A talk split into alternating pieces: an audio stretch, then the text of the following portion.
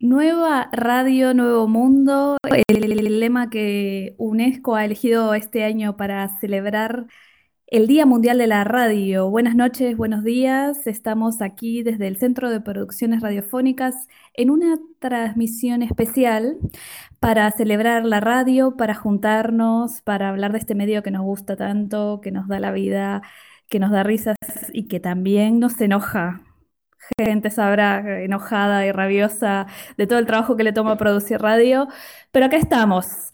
Buenas noches, buenos días, donde sea que estén.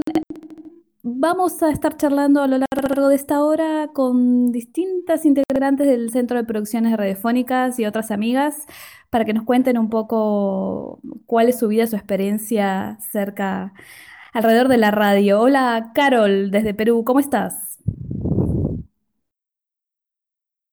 Hola, hola a todos, a todas, ¿cómo están? Aquí es buenas tardes, solo para contextualizar desde Lima.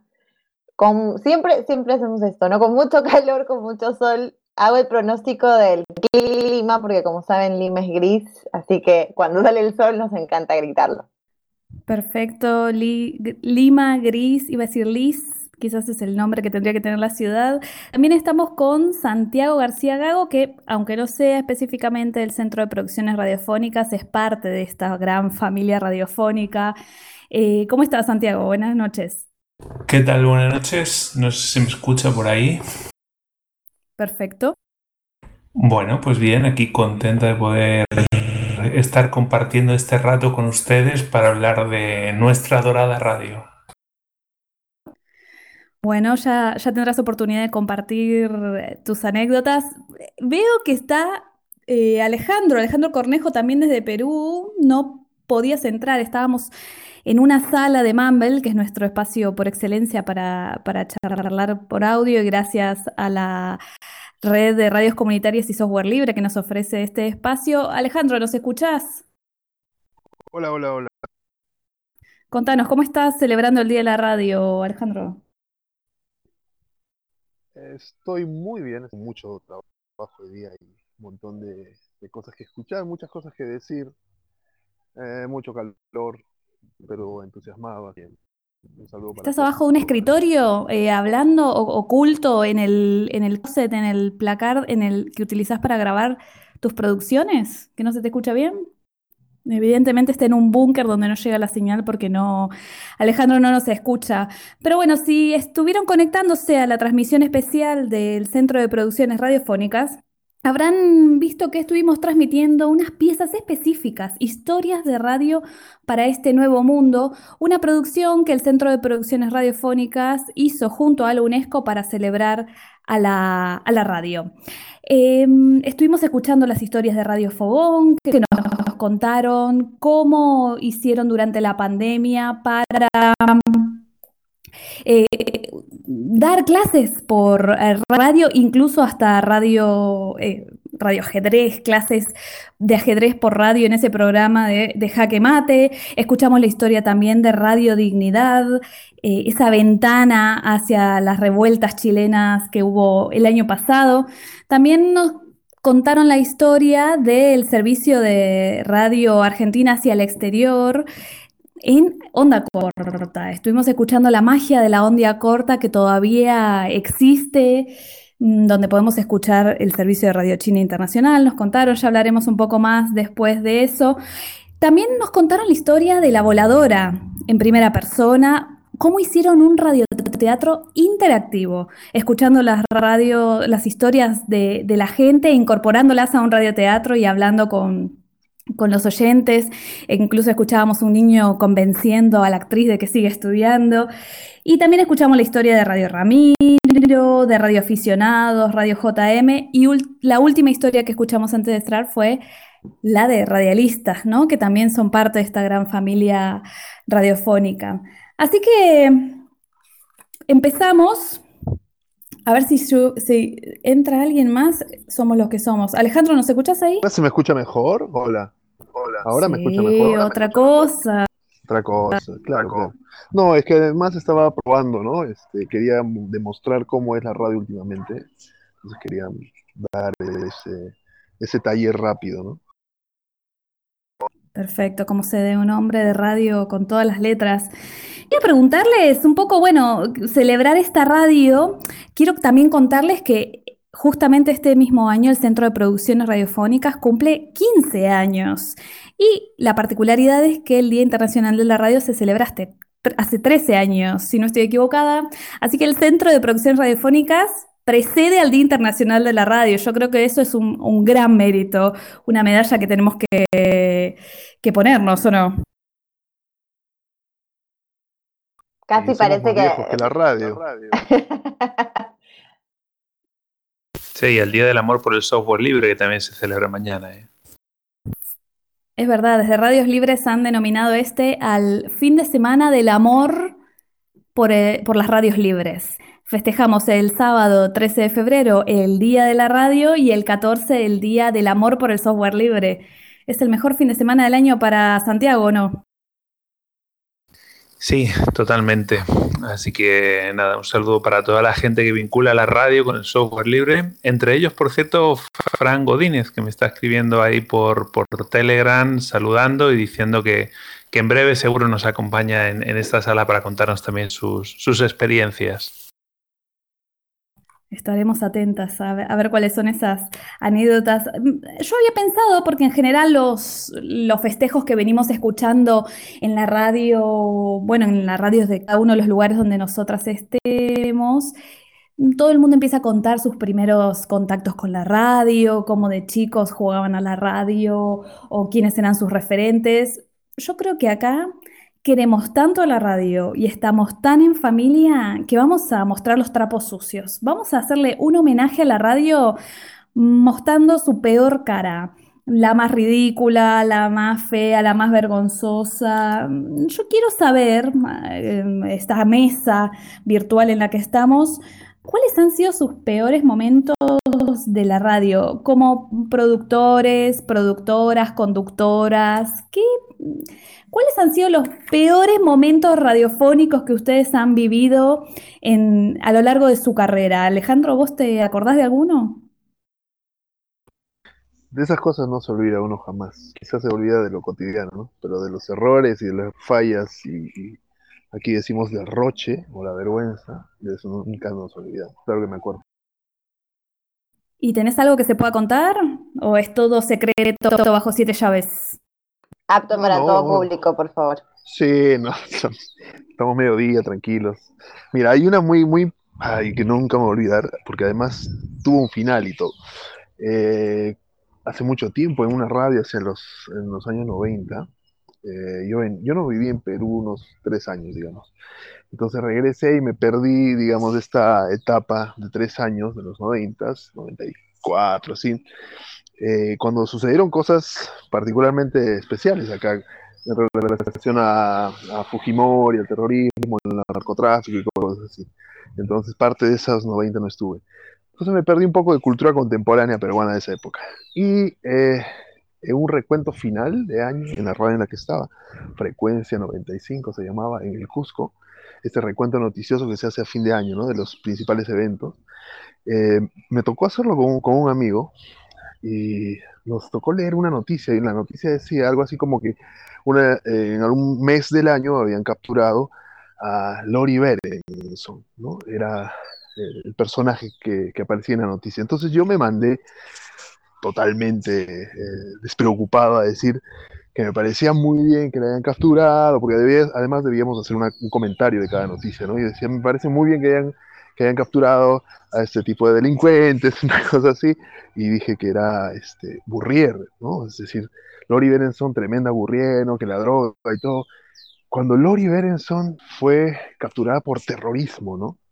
Fue, o sea, y lo dije, pero abiertamente, así, en, señal abierta, suelto de huesos, completamente. el dueño de la radio llegó a la radio gritando, ¿qué estás haciendo? ¿no? ¿Qué estás diciendo? Y era eso. Entonces, no voy a decir por la hora este, los epítetos que me dijeron, pero nunca más me olvidé. Años después, muchos años después, cuando salió en libertad Lori eso, yo estaba comprando el pan en una, bodega, una pastelería, ahí donde. Al costado mío estaba Lori Berenson, liberada. fue espectacular, porque la miré con un odio, dije, o sea, en fin, fue un odio por todo tipo, ¿no? Por ahí va. Y eso ahora lo digo a mis alumnos, es decir, confía en la fuente, revisa la fuente diez veces, ojo con lo que vas a decir, que nunca más se te va a olvidar. Muy bien, ahí transformando una vergüenza profesional en, en, un, en, una experiencia, ¿no? Esas que te dan las arrugas y ahora puedes hablar con autoridad a tus alumnos. sí, ¿no? Es, y de esos errores, sobre todo con los nombres, te puede pasar muy a menudo, ¿no?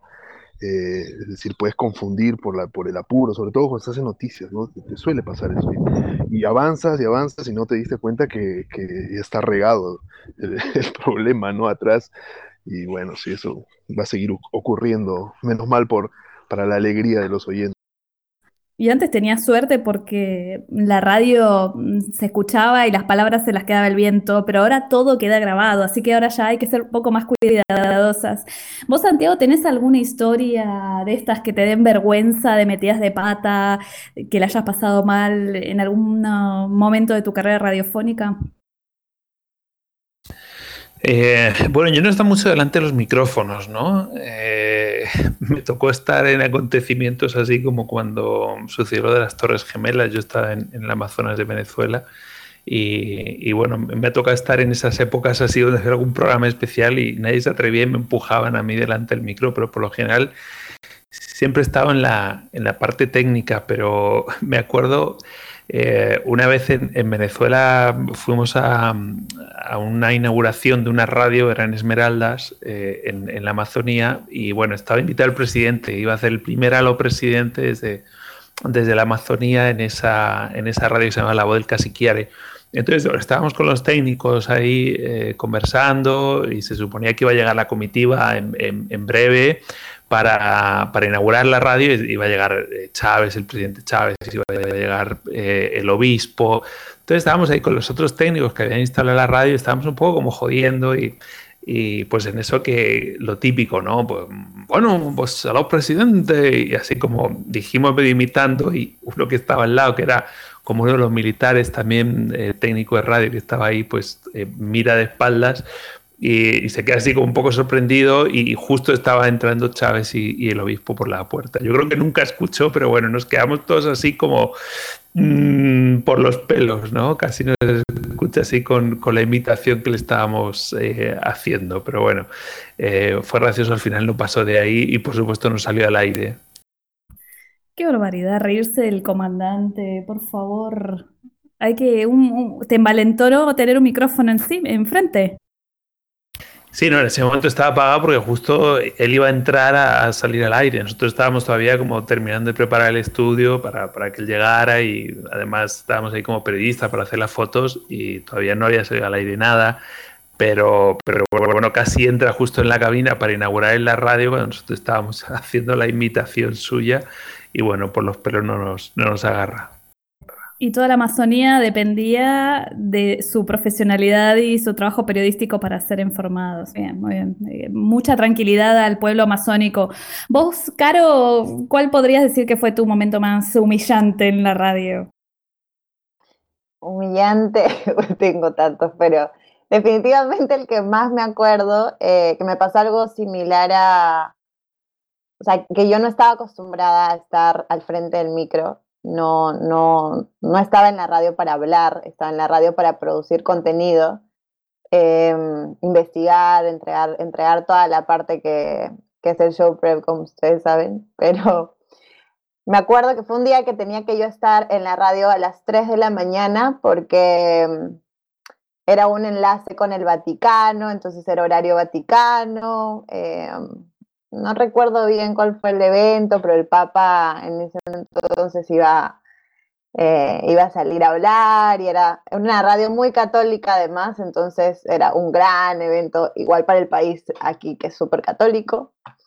Llegué yo estaba muriéndome de sueño porque había tenido turno hasta las 11 de la noche, entonces había llegado a mi casa a las 12 y a las 2 de la mañana de nuevo de pie para cubrir esto. Yo estaba encargada del enlace de Skype, que en ese entonces usábamos Skype, em, con un reportero ciudadano que estaba en el Vaticano y que nos iba a contar lo que veía, ¿no? Como, como siempre. Y bueno, ni bien abrimos eh, y tocaba darle el pase al reportero ciudadano que de hecho estaba conectado y que había hablado conmigo 10 segundos antes, se le cayó Skype.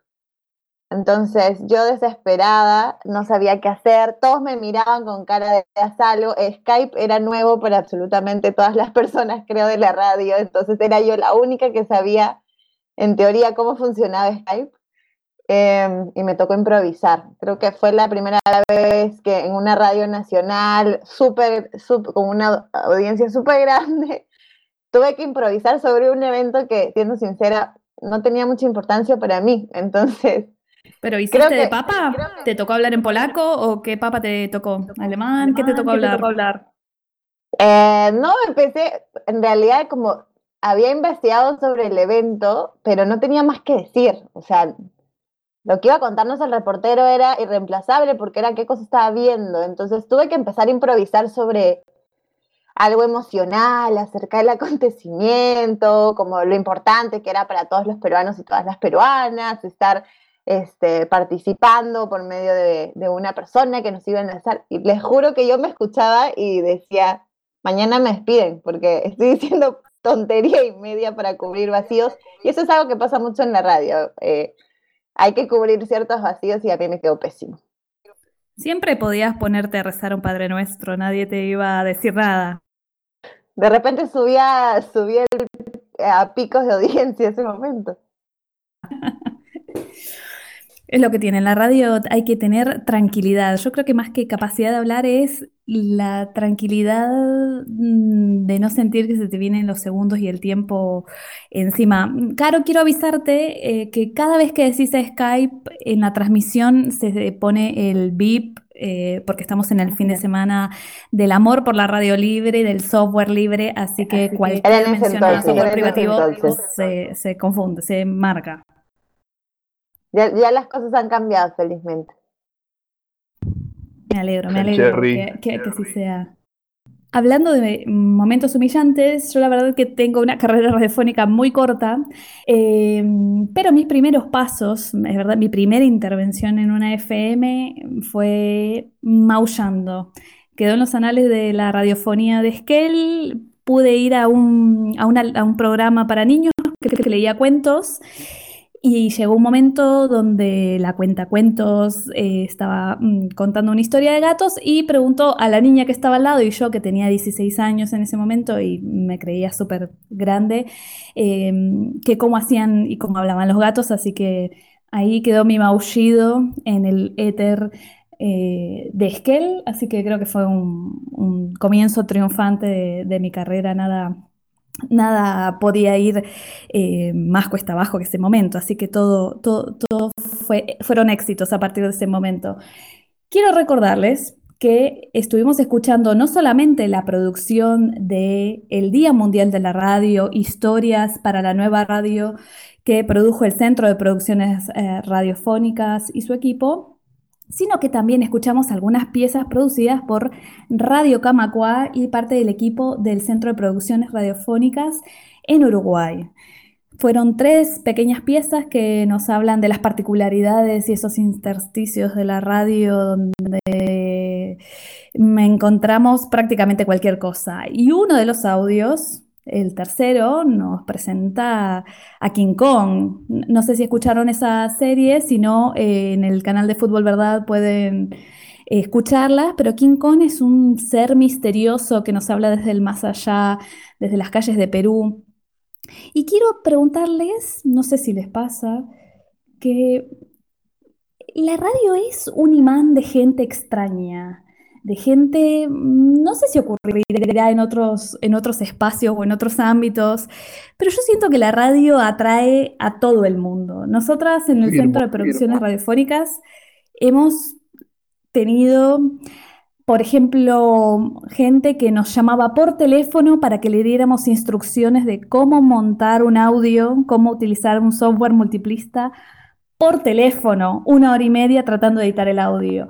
Y de esas podemos encontrar decenas de personas que nos han venido y que han a visitar y que han sido parte del ecosistema del, CPR.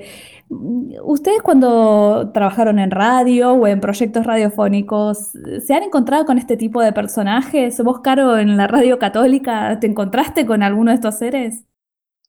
Sí, de todo.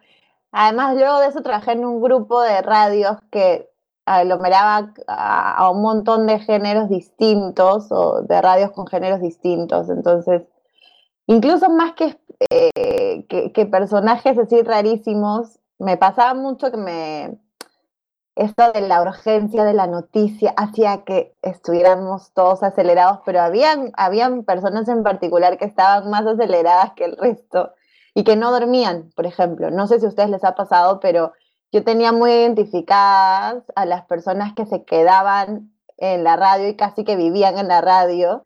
Y creo que eso es algo, un, tipo de conducta que, que, se da mucho cuando trabajas en una radio físicamente, que al final se vuelve un poco tu casa, eh, vas muy poco a tu casa, sobre todo cuando se vienen coberturas muy, muy, muy fregadas, como lo que nos va a pasar ahora en un par de semanas con, con el inicio de la cobertura electoral en Perú. Em, y estos personajes solían estar, era como, había que tener mucho cuidado para acercarse a hablar, porque nunca sabías cómo iban a reaccionar, nunca habían dormido mucho, habían tomado siempre mucho café, este, estaban normalmente de mal humor, entonces, uff, cuando a mí me tocaba pedir algo o entregarle algo, sobre todo a los editores de actualidad, em, iba yo en ese entonces cuando trabajé en esa radio era mucho más chica, porque no, mucho más, pero entraba con mucho miedo, eh, aprendí también sobre eso, eso es algo que te enseña la radio de las relaciones, las relaciones humanas, ¿no? ¿La gente tomaba café normal en esa radio, Caro? Eso es, eso es lo triste, que no tomaban el, el café chanchamayino. Ya veo por qué te fuiste de ahí en busca de otros espacios con gente con mejor gusto, evidentemente. Vos, Santiago, que trabajaste en, Amazonía, en, Lima, también estuviste en Ecuador. ¿En alguno de esos lugares te encontraste con esos personajes, em, quizás que visitaran el espacio o que se comunicaran a través de las redes sociales o de la página web, que fueran así insólitos? Sí, eh, yo creo que partiendo por la propia gente que estábamos ahí haciendo, haciendo radio en todos los proyectos que he participado, por lo general toda la gente ha sido bien, bien insólita y particular, ¿no? Yo creo que eso también es parte de la, de la magia de la radio. Me parece que, que la mayor parte que está metiéndose por ahí haciendo radio nos, nos, nos falta un tornillo, ¿no? Yo creo que las, las mayores anécdotas pues han sido sobre todo en mi última etapa en, en radialistas. Eh, incluso ya teníamos claves porque había gente que se instalaba allí y, que bueno podían pasarse eh, conversando, te traían propuestas totalmente disparatadas, totalmente disparatadas al inicio, pero luego pues de, ahí han salido ideas simpáticas que hemos hecho. Eh, de hecho, llegaban tantas eh, anécdotas que una vez hicimos en, en una sección que se llamaba Atrévete a escucharlos, que eran audios eh, que, producíamos en, plan de joda, eh, una productora que se llama Los Tres Chanchitos, pero que en realidad, bueno, pues recogía chistes o anécdotas que nos pasaban en, la cabina de radialistas, ¿no? ¿Y la productora de Los Tres Chanchitos dónde publica sus audios? ¿Se pueden escuchar? Sí, sí, los tres chanchitos están en, en radioteca.net. Bueno, para quienes quieran escuchar los secretos sucios de radialistas, puede buscar los audios de la productora Tres Chanchitos en, radioteca.net. Vos, Alejandro, eh, con qué personajes de la noche te has encontrado en tu carrera? Eh, ya que hablaste de noche, no sé por qué directamente me dijiste de noche, podía haber sido de día, por favor. No sé, los prejuicios. Ok, mira, en realidad siempre me ha gustado hacer freaky shows ¿no? de, radio. Eh, de hecho, creo que es el formato que me gusta mucho más. Hacer programas irreverentes, este, de este tipo en el que los oyentes se convierten en personas del mismo programa y de esos hice algunos muy buenos, inolvidables. Y, casi casi el pasaporte obligatorio era ser raro, hacer cosas raras, proponer cosas raras. Y, era maravilloso porque los, es maravilloso cuando se hace un tipo de programa así, porque los oyentes entran en este teatro. Eh, de ilusiones, digamos, eh, de sonidos y, eh, se comen el pleito y juegan, juegan contigo y tenía, no sé, tengo grandes, grandes recuerdos de eso, por ejemplo, no sé, por decirte, hacíamos, eh, teníamos uno que decía el mimo, había un mimo en la radio, hacíamos striptease en radio, hacíamos un ranking de las canciones más detestables de la radio, eh, en fin, hacíamos una cantidad de, personajes y espacios en el que los mismos oyentes eran los que hacían todo esto, ¿no? Entonces, no sé, había un camello que nos llamaba de cuando en vez, no sé, cosas como esas. Espectacular, la radio reúne a la gente más extraña y hablando de gente extraña, tenemos en esta mesa virtual al mismísimo Alejandro Torre que nos habla desde Uruguay, bueno, eso creemos, nunca pudimos corroborarlo, pero él dice que está en la ciudad de Montevideo, una ciudad perdida en espacio y en tiempo. Eh, no podemos corroborar que sea parte de esta dimensión. Alejandro, ¿cómo estás? Hola, ¿qué tal a todos? Feliz día de la radio. Feliz día. Le cuento a la audiencia que Alejandro es eh, miembro del Centro de Producciones Radiofónicas en Uruguay y parte del equipo que produjo las tres piezas, entre la que se encuentra la de King Kong. ¿Vos, Alejandro, conocés a King Kong personalmente? Sí, lo conozco. Este, en realidad lo conocí sin saber que era el King Kong. Luego, pasado el tiempo, cuando volví de, Lima, el personaje empezó a tomar forma, ¿no? A tomar forma, en realidad, a tomar sonido. Yo tenía la, imagen de, ese personaje, que bueno, yo creo que ya es hora de revelarlo. Es un remisero que trabaja en Lima y con el cual compartía los viajes en la ciudad. También compartí con Cornejo algún, algún que otro viaje con, con Caro, pero bueno, eso es mejor no recordarlo. Pero también con el King Kong, Alejandro y Caro conocen al King Kong. No, no, no, no, no lo conoce.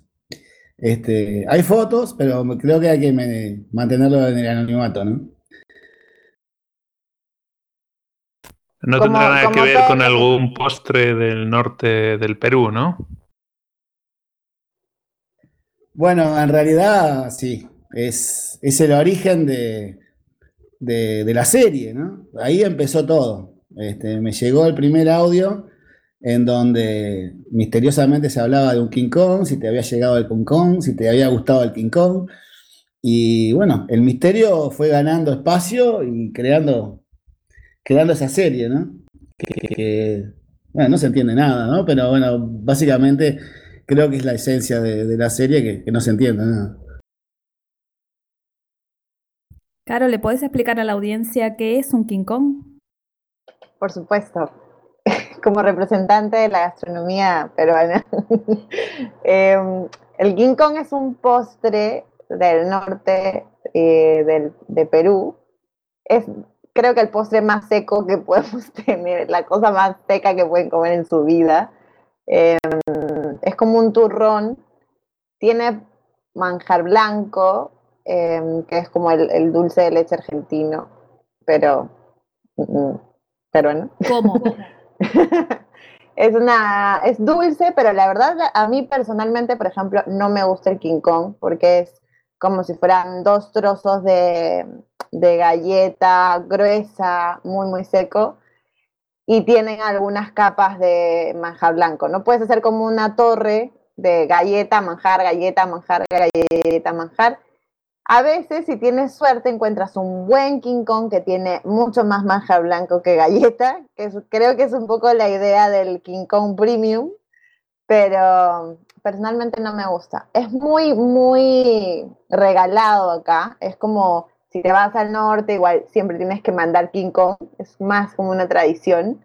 Así que creo que por ahí la, el tráfico de King Kong, eh, que, se conversa un poco en el audio de, de Alejandro, puede ir por ahí. Bueno, tráfico como todos los audios de Alejandro, ¿no? Bueno, sí, se hablaba, en un momento se habló de un King Kong eh, artesanal y uno industrial, o sea, ya el, nivel de delirio es este, ya este, inmenso, ¿no?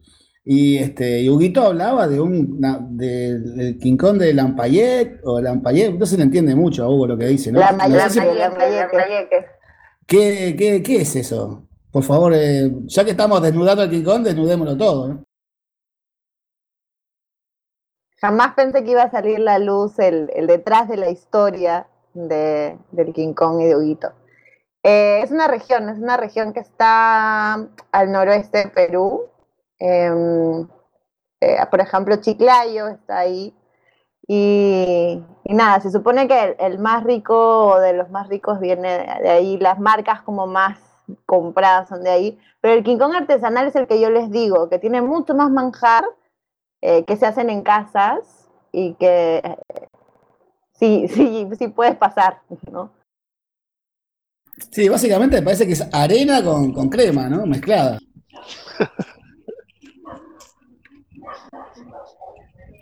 Empezamos a hablar de los quincones porque hay una serie radiofónica con llamada El Quincón. Nos cuenta la historia de Huguito, un remisero misterioso que envía, no sabemos por qué, mensaje de audio a Alejandro Torre y él hace magia. ¿Puedes enchufármelo para arriba? Estamos escuchando el, el backstage de la transmisión de la casa de Alejandro él piensa en sonidos como buen, buen radialista. Y Alejandro, veníamos hablando, y por eso caímos en el King Kong, de los momentos más absurdos, eh, humillantes, locos, que cada uno ha tenido en su experiencia radiofónica. Y teniendo en cuenta que toda tu carrera debe ser así, yo quería preguntarte, ¿cuál fue tu momento más serio y profesional en la radio? ¿Más serio y profesional? ¿Entendí eso? Sí alguno, de uno deberás recordarte. Bueno, este, hubo un momento en que casi rozamos el profesionalismo, pero teníamos un programa en Radio Camacuá que se llamaba Volviendo en sí, que iba de mañana de 10 a 12. Y bueno, el horario conspiraba un poco para la lucidez, ¿no? Y así de ahí vino el nombre. Y yo creo que en algún momento hicimos un contacto con con una radio brasilera de San Pablo, este, em, que ahora no me acuerdo, Radio Internacional, San Pablo, algo así. Y hicimos un par de entrevistas eh, con Mariluca Bañas, que era una periodista paraguaya radicada en Brasil, cuando todo el tema del impeachment a Dilma, y bueno, yo creo que pasó por ahí este, cuatro o cinco programas en que la tuvimos como corresponsal y, y, charlamos, creo que seriamente, acerca de un tema importante. Puede haber sido ese, me parece, mi mejor momento como profesional. Pero yo creo que, yo creo que para que Alejandro hable de seriedad, tendría que primero saber qué es eso, la verdad. ¿La seriedad? ¿Decís? ¿Te referís a eso? Claro. No, no, estoy segura de si, si, podrías catalogar algo como serio sin, sin tener todavía la noción. Bueno, qué sé yo, lo intenté, ¿no? Este, por suerte, del otro lado, la, interlocutora, que era esta periodista brasileña, este, una tipa de, con mucha experiencia en la radio, muy informada, este, me ayudó, me ayudó un poco a, a que eso pareciera algo serio. Me parece que, lo logramos. Es un poco raro tener dos Alejandros en, un solo programa de radio, ¿no les parece?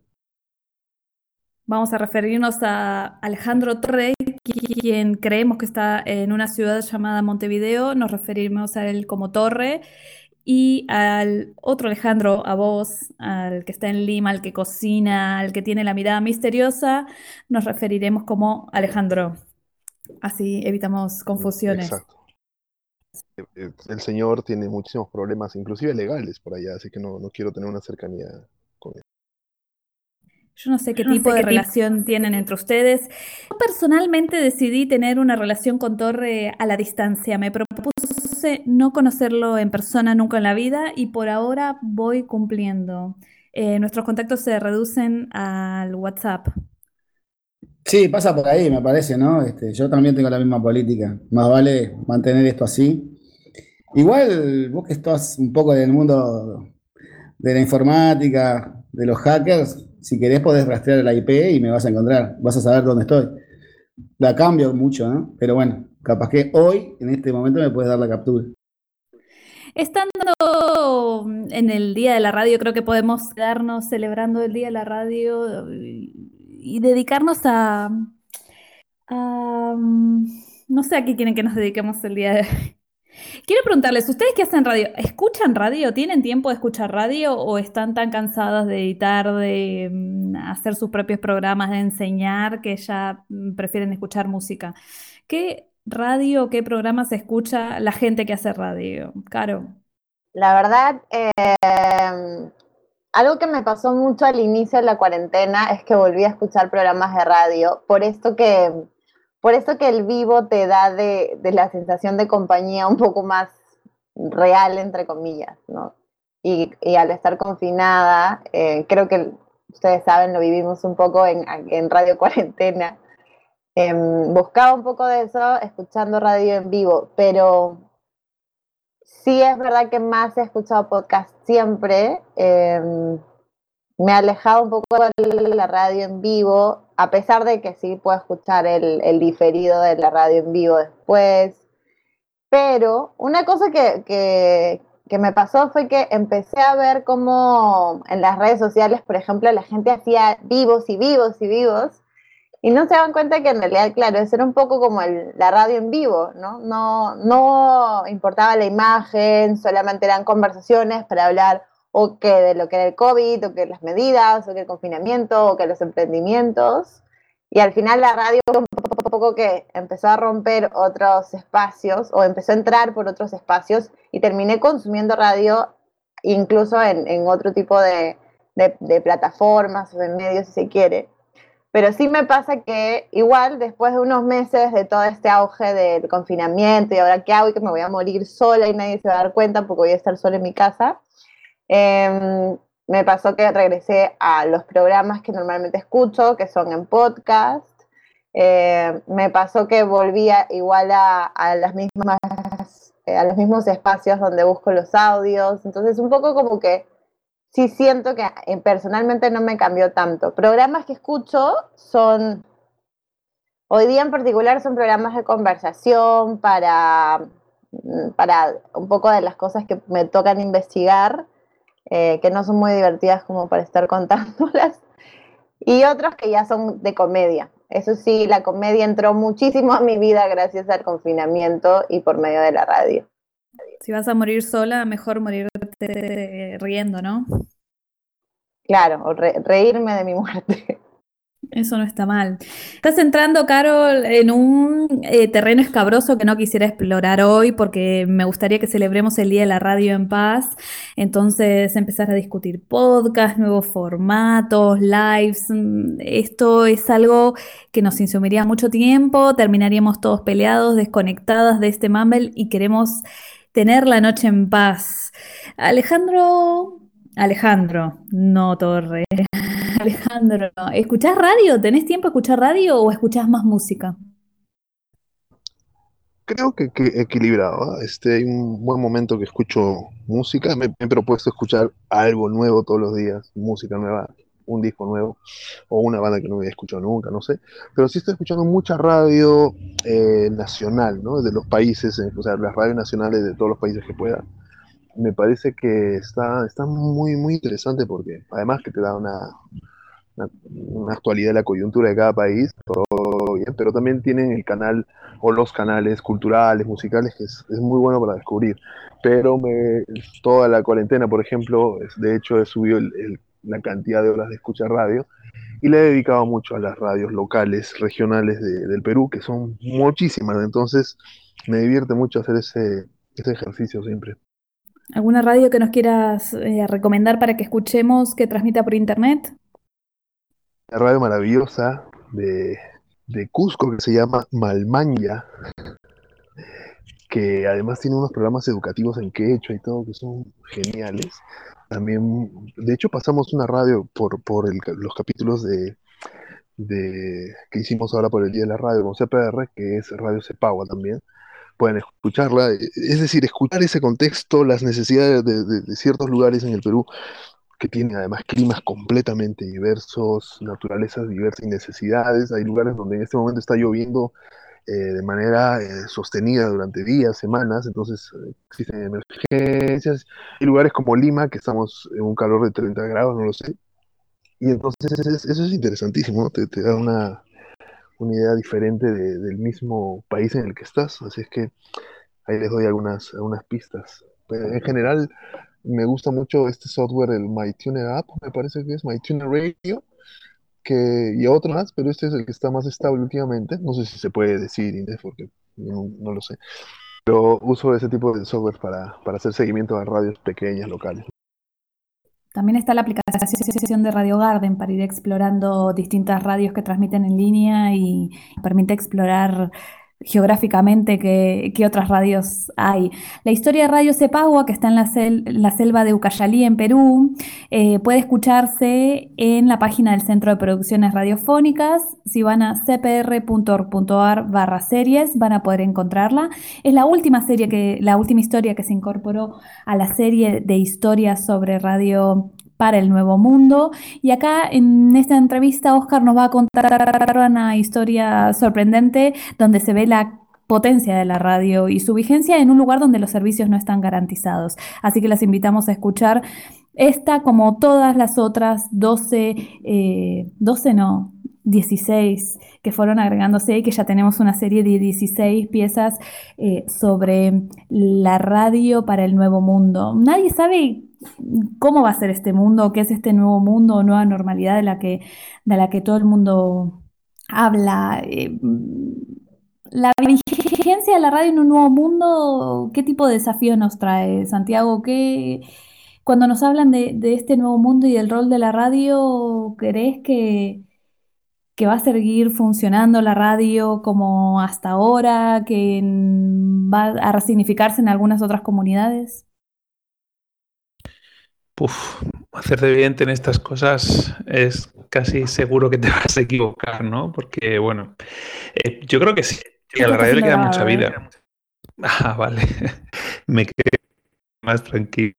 Eh, yo creo que sí, que va a seguir la radio funcionando durante todavía muchos, muchos años. Yo creo que nos, va a enterrar a todos los que estamos aquí. Eh, y esperemos que vivamos muchos años, porque bueno, a, pesar de que el Internet eh, avanza en rapidez, avanza en, nuestro primer mundo privilegiado o en nuestras ciudades urbanas grandes, capitales del sur, ¿no? Pero en la mayor parte de, comunidades eh, rurales y de lugares de América Latina, de África, de Asia, no llegan ni luz para que llegue Internet Incluso eh, todavía hay proyectos esta semana. Eh, una compañera que ustedes conocen, Ivonne Pico de, de día me preguntaba si sabía algún modelo de radio solar porque quieren llevar a la frontera con Colombia y Venezuela cuatro para que la gente de ahí pueda ir escuchando.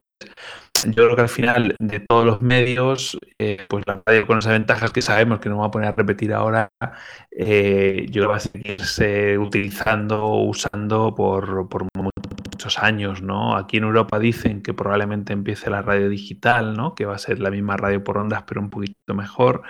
Pero al fin y al cabo están pensando en, radio, ¿no? Entonces yo creo que sí, que por lo menos otros 30, 40, 50 años más eh, se va a seguir usando la radio. Bueno, esperemos que la radio se escuche un poco mejor que tu conexión, porque si el futuro es el internet como el que tenés en tu casa, mm, estamos mm, jodidas.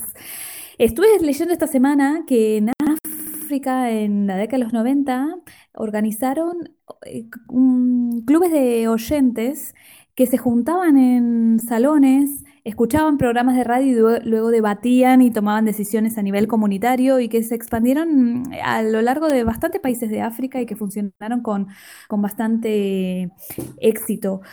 Según tengo entendido, Radio Camacua también va a estar festejando el Día Mundial de la Radio con una transmisión especial.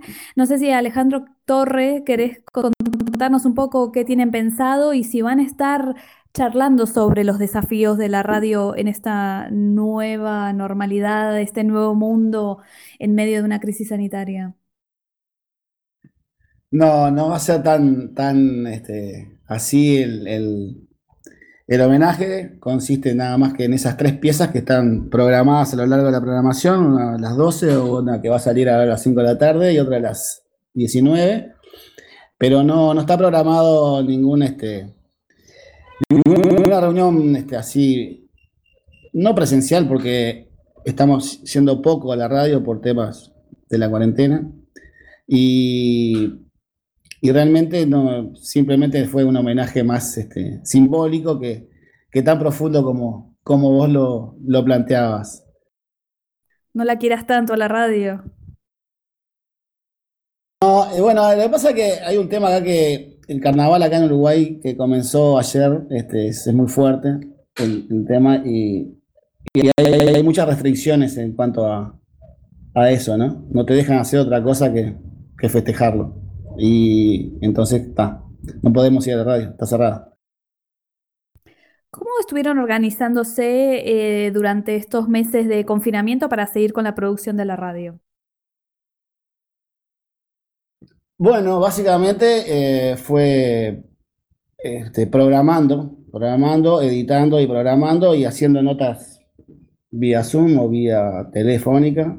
Y, este, y de esa manera fue que que este, la, mantuvimos los, los, contenidos, más allá de bueno, los contenidos musicales que todo el tiempo se, se van actualizando, pero básicamente era todo remoto, ¿no? Y trabajando a distancia con, como casi formato de podcast, diríamos, ¿no? armando pequeños enlataditos que eran los programas o las notas que, que se iban este, emitiendo todos los días. ¿Y te quedaban ganas de seguir escuchando radio después de estar montando enlatados a lo largo de todo el día? Bueno, eh, más música, ¿no? Porque la parte musical que estoy casi encargado yo de toda la programación musical, entonces este, eh, escuchaba más música que, otra cosa, pero sí, escuché mucha radio durante la cuarentena.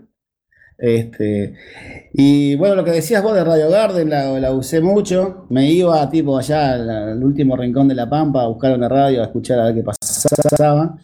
Y después este, empecé a investigar más radios del interior de, acá, de, Uruguay, que es un mundo que realmente, este, si pueden, se los recomiendo porque es el pasado mismo. Son radios que están este, en su formato, en la forma de, cómo cómo arman las programaciones, cómo, cómo hablan los personajes, los, los conductores, la, artística, las publicidades, es realmente un viaje al pasado. ¿no? Bueno, como que es un poco de este país, ¿no? Que no, tiene tiempo.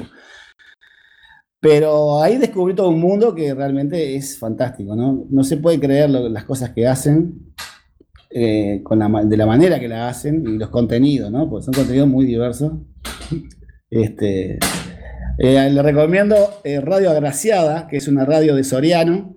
La pueden encontrar, yo la encontré por el tuning, este, que es realmente increíble lo que pasa en esa radio. Así que mi exploración un poco fue por ahí, por, recorrer el interior profundo del Uruguay buscando, buscando radio.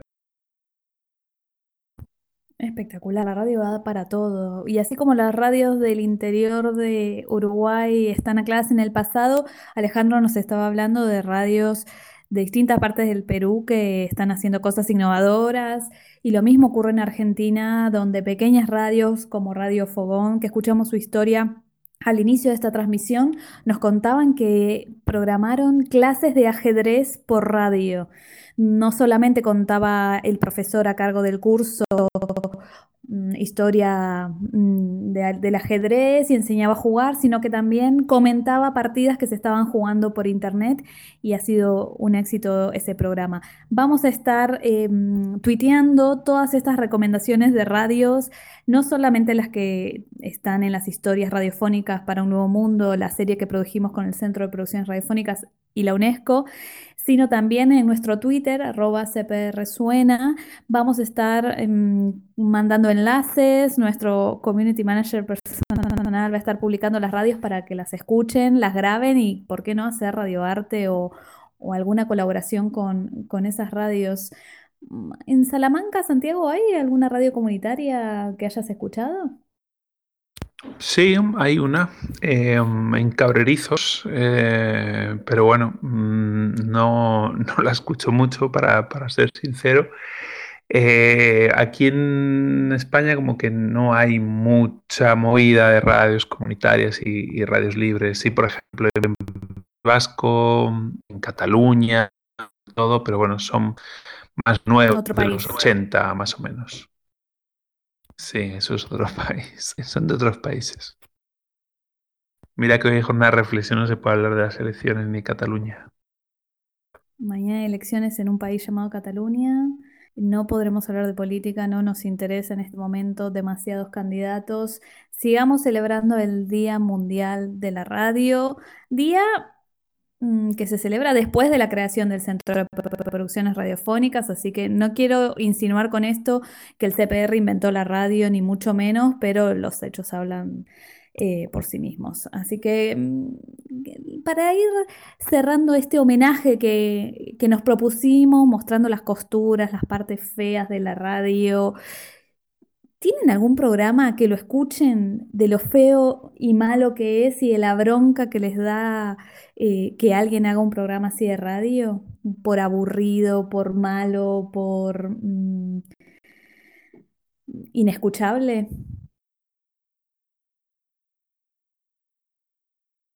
vos sabés que, ah, bueno, tomo la, palabra en este momento, que en Uruguay la, radio de AM, eh, por lo general, son, este, yo te diría que casi el 70% son programas deportivos.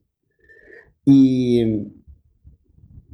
es muy futbolero el, pueblo uruguayo, como también el, argentino, pero eh, hay una especie de, ya de superpoblación de programas deportivos que es increíble. Yo estuve, estoy por terminar un proyecto que es hacer una grilla eh, para escuchar programas deportivos. Eh, ¿Podrías escuchar las 24 horas del día? Casi las 24, casi 23 horas al día en Uruguay y programas deportivos en vivo. Todos los días. Solo de, solo de fútbol. Sí, sí. otro, otro. Obviamente, cuando digo deportivo, acá hablo de fútbol, ¿no? Y, este, y es realmente eh, inescuchable, eso sí que es inescuchable. Yo pongo alguno a veces en la mañana que, me causa mucha gracia porque hay un personaje que, es como muy gracioso y se hace un poco este, muy, muy como una estrella de radio, se cree y tal. Este, pero realmente pasa por ahí acá, es, es horrible, porque aparte este, todos dicen lo mismo, ¿no? Tampoco pasa tanta cosa en el fútbol uruguayo como para poder tener un programa durante todos los días y de las 24 horas, ¿no? Es insoportable realmente. Siempre se puede seguir hablando que si el bar, que si los pases, eternamente. ¿Bolas y Manija está en esa grilla o no está incorporada en esa grilla de programas deportivos?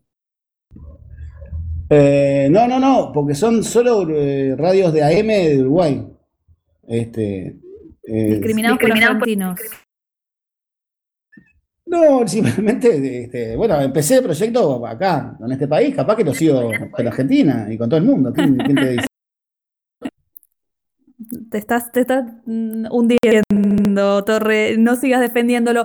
Alejandro y Caro, Mm, desde Perú, ¿cuáles son los programas más horribles de radio que hay en su país que no se pueden escuchar? Hace poco conocíamos la experiencia de las teleferias, unos programas donde unos vendedores muy entrenados eh, van pasando por, los puestos y nos venden cualquier cosa, desde aparatos para hacer pasta, eh, unas licuadoras con unos filtros especiales para hacer jugos. ¿Existe un correlato de un programa así de horrible en la radio o algo que no se pueda escuchar? Claro.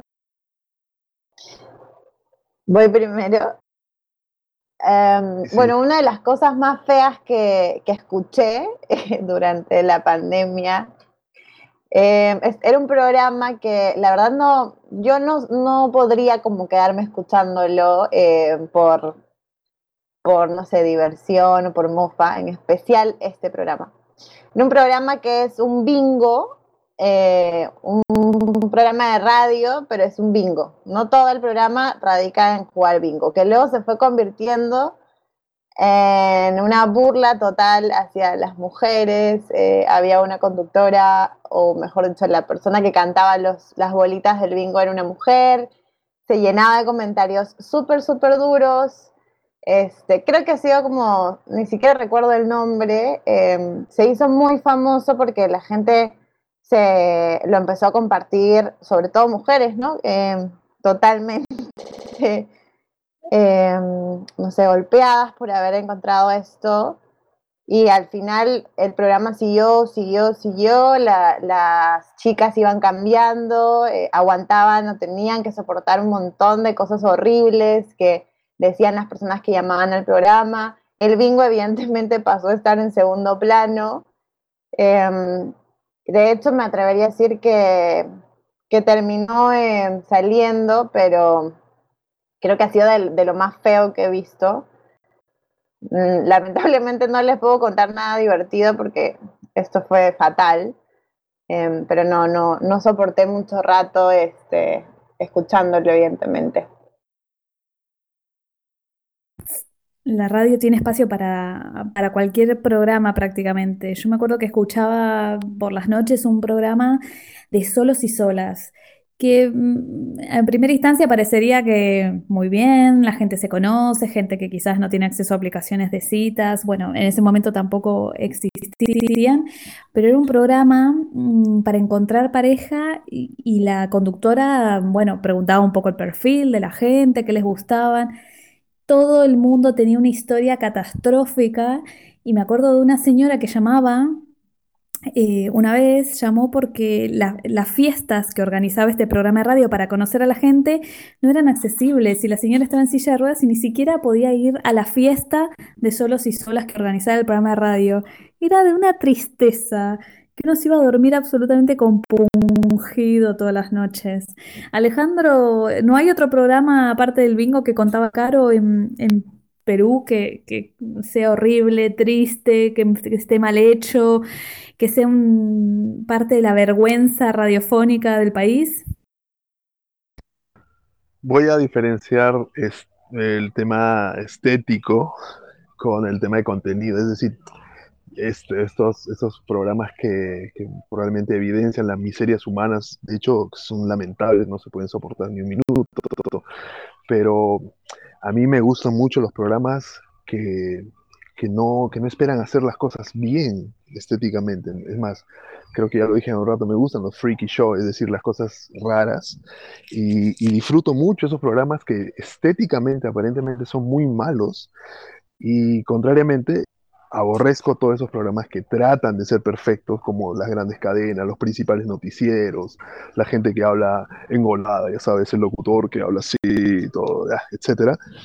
Entonces, todas esas radios sí no las puedo soportar. eh, eh, son insoportables para mí. Y me acuerdo mucho de un programa nocturno que para mí me parecía el horario espectacular en la radio de mayor sintonía del Perú, que se llamaba De la Noche a la Mañana, conducido por una, una señorita X. Yo lo, lo detestaba justamente por esta idea de, de querer hacer algo que, que en el fondo no era capaz, no sé. Eh, y, y lo escuchaba a pesar de que lo detestaba. Eso era, era una, una cosa muy, muy, muy particular. Y la llamaba y, y le, le- le decía cosas al aire, no, obviamente con, con- con sustento y criterio, a veces inclusive técnico de contenido. Y, y de- después me preguntaba por qué perdía mi tiempo escuchando eso. No lo sé. Pero en fin, el que está mal seguro soy yo. Pero irse a dormir escuchando radio es uno de los placeres más grandes, o no sé si uno de los mis grandes placeres, que tengo 80 años y para mí un gran plan es, es irme a la cama mm, escuchando radio. Me acuerdo que me puse muy contenta cuando me regalaron una radio con estos botones que se apagan a la media hora porque antes no lo tenía y escuchaba un programa de radio que me gustaba, pero quedaba la radio prendida y me despertaba a las 4 de la mañana porque era una radio muy fascista donde estaba este programa con historias de asesinatos, robos, eh, clamando por, por la inseguridad y era catastrófico.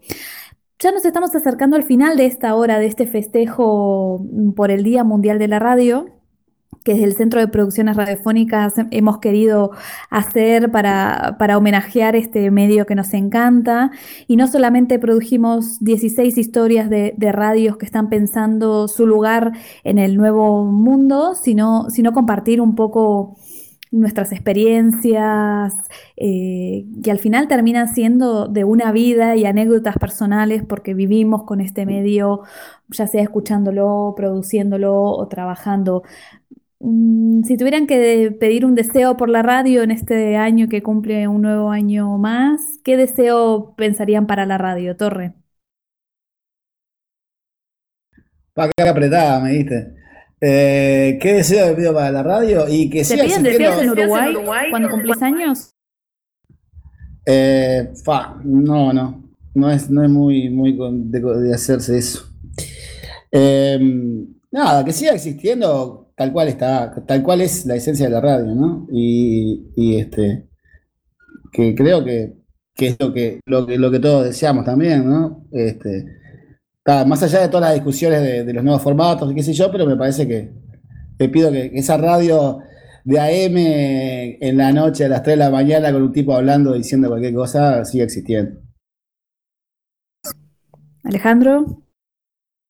Bueno, acá estoy, acá estoy. Eh, estaba pensando en eso eh, durante un tiempo. Creo, quisiera que no, que no se cambie eh, la forma de hacer radio actualmente, sobre todo en las radios locales. ¿ah?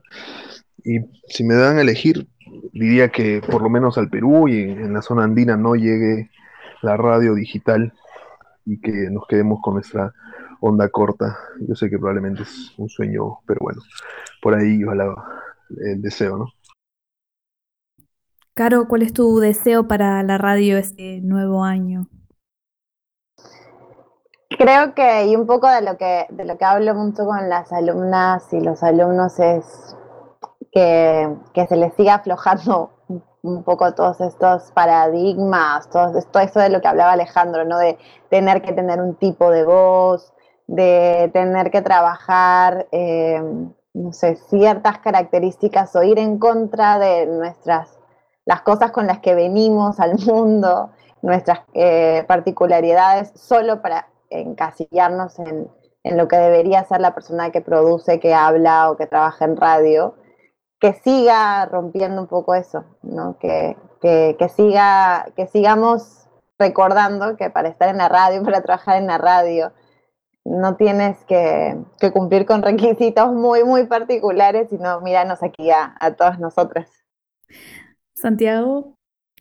Pues que siga inspirando también otras formas de hacer radio, ¿no? Yo creo que independientemente de las discusiones que se puedan tener de si podcast es radio, no es radio, de que si eh, un audio que sacamos de TikTok se puede convertir en radio, no radio, yo creo que, que todas estas estos otros nuevos medios, estas otras nuevas tecnologías están como también trayendo nuevas eh, eh, o, está refrescando un poco a la radio, demostrando un poco lo que dice Caro ahora, ¿no? Que no hace falta acartonarse y seguir los manuales más clásicos de la radio, sino que bueno, juntar a tres, cuatro personas eh, en una plataforma como esta, pues ya se hace un programa aunque nadie nos escuche, pero bueno, va a poder quedar colgado ahí y, quizá el día de mañana pues aquí se divierte un rato cuando sea el no sé cuántos cumpleaños de la radio, ¿no? Entonces, bueno, eso, que sigamos eh, atentos a esas otras experiencias que creo que pueden enriquecer mucho esta querida radio.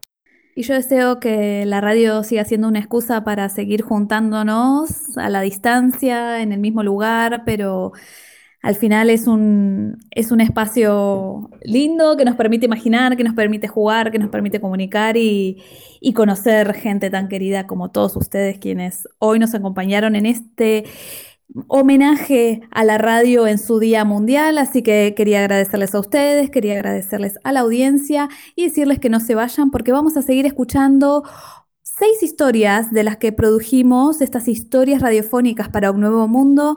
Ahora vamos a escuchar la historia de Radio Talento en Venezuela, después escucharemos a Radio Rueda en Eslovaquia, Radio Vieques en Puerto Rico, Radio Sotea, ERPE, Radio Cepagua y RDN. Todavía nos queda una hora y media más o menos de historias radiofónicas para seguir celebrando la radio Nueva Mundo, Nueva Radio.